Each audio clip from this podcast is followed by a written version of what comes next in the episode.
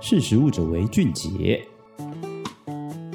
Hello，各位听众，大家好，欢迎收听《识食物者为俊杰》，我是陈学。今天要跟大家讨论的是这个棕榈油的这个原料溯源。棕榈油啊，是全球广泛使用的植物油物种之一，但却因为大量生产种植而砍伐热带雨林，造成环境保护的争议。那棕榈油的原料就是油棕嘛，但因为油棕的供应链非常复杂，无论来源啊、种植地，其实都难以掌握，经常缺少从生产源头到加工的资讯。但是啊，在这个油永续意识当道的现在，大多生产自砍伐热带雨林后的土地，对当地生态、全球气候的变迁都会带来负面的影响。那这个棕榈油是否来自这个永续的来源，就变得非常重要。那因为我们前面有讲到嘛，这个油棕种植的这个追踪是非常困难的。但是这个全球食品巨头联合利华，它就为了改善这个原料来源资讯的缺少，透过这个德国软体公司 SAP 开发的这个区块链技术 Green Token。提高这个棕榈油供应链的永续性。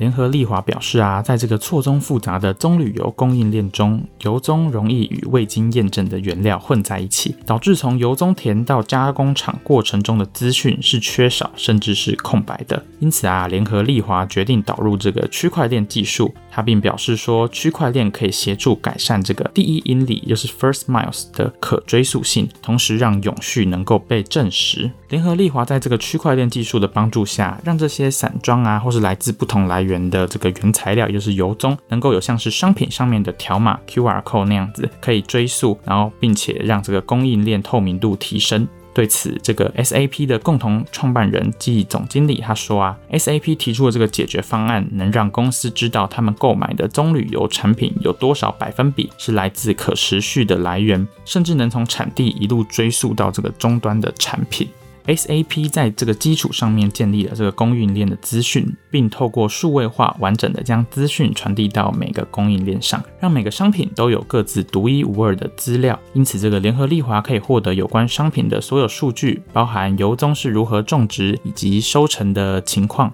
联合利华表示啊，即使棕榈油的供应链相当复杂，但在这样子的技术协助下，还是可以实现数据的虚拟隔离。即使来自永续农业和非来自永续农业的原料或者商品混在一起，他们也可以辨别。而且这些这个非同质化代币，也就是 NFT，拥有这个无法任意篡改的特性，可以减少人为因素的影响。那这边跟大家解释一下，这个非同质化代币，简称 NFT 是什么意思？它其实就是被称为区块链数位账本上的资料单位。那每个代币呢，可以代表一个独特的数位资料，作为这个虚拟商品所有权的电子认证或是凭证。也就是说啊，这个资讯它没办法随意的篡改，所以不能造假。然后每个都，嗯、就是它每一个数位的这个资料都是独一无二的来源。那目前这个联合利华在这个区块链技术下采购了十八万八千吨的这个油棕，并表示将扩大采用这个此区用这个区块链技术的技术运用，然后延伸到其他来自可能生态也岌岌可危的热带雨林原物料，像是我们常听到的可可啊，还是什么茶叶之类的。那在这个全球对于油棕榈油等大众物资的这个需求逐渐增加的情况下，其实每年约有一千三百万公顷的森林正在消失。而在联合利华的生生产供应链中，里面有包含纸张啊、可可啊、茶叶、油棕这些种植面积就高达了三百万公顷哦。那联合利华认为，随着全面导入区块链技术来追踪原料，可以让这个生态环境都带来好的影响。透过这个优先采用来自永续农业的原料，就是可以在这个盈利之余，可以有效减少对于环境的负担，然后也是作为跨国企业对于地球应尽的责任。最近大概大家应该都很常提到这个 NFT 嘛，都是最近蛮红的。那就是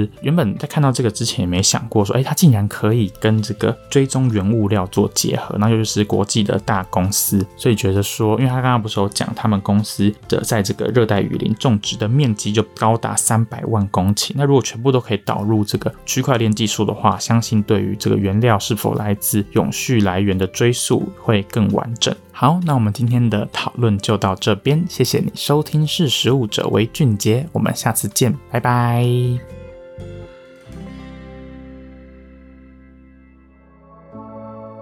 识时务者为俊杰。